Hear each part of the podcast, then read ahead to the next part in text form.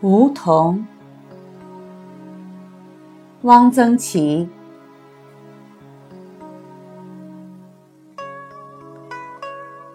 一叶落，而知天下秋。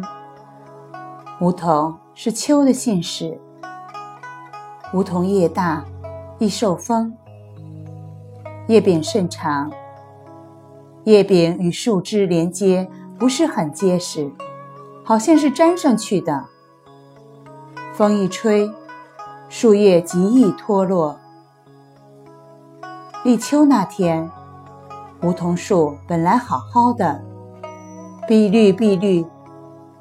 忽然一阵小风，歘的一声，飘下一片叶子。无事的诗人吃了一惊：“啊，秋天了！”其实。只是桐叶易落，并不是对于时序有特别敏感的悟性。梧桐落叶早，但不是很快就落尽。唐明皇《秋夜梧桐雨》，证明秋后梧桐还是有叶子的。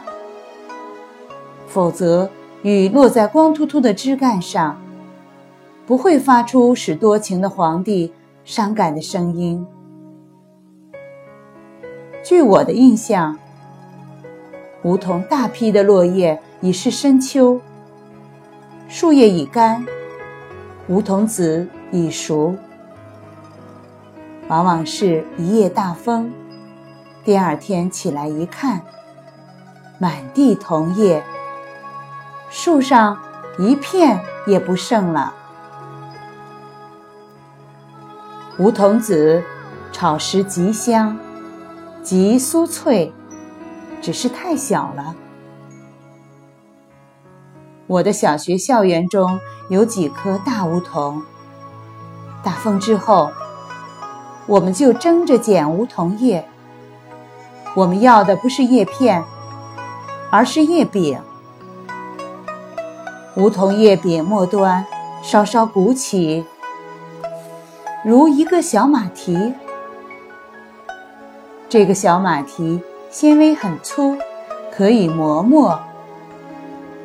所谓磨墨，其实是在砚台上注了水，用粗纤维的叶柄来回磨蹭，把砚台上干硬的素墨软化了，可以写字了而已。不过，我们都很喜欢用梧桐叶柄来磨墨。好像这样磨出的墨写出字来特别好。一到梧桐落叶那几天，我们的书包里都有许多梧桐叶柄，好像这是什么宝贝。对于这样毫不值钱的东西的珍视，是可以不当一回事的吗？不啊，这里凝聚着我们对于时序的感情。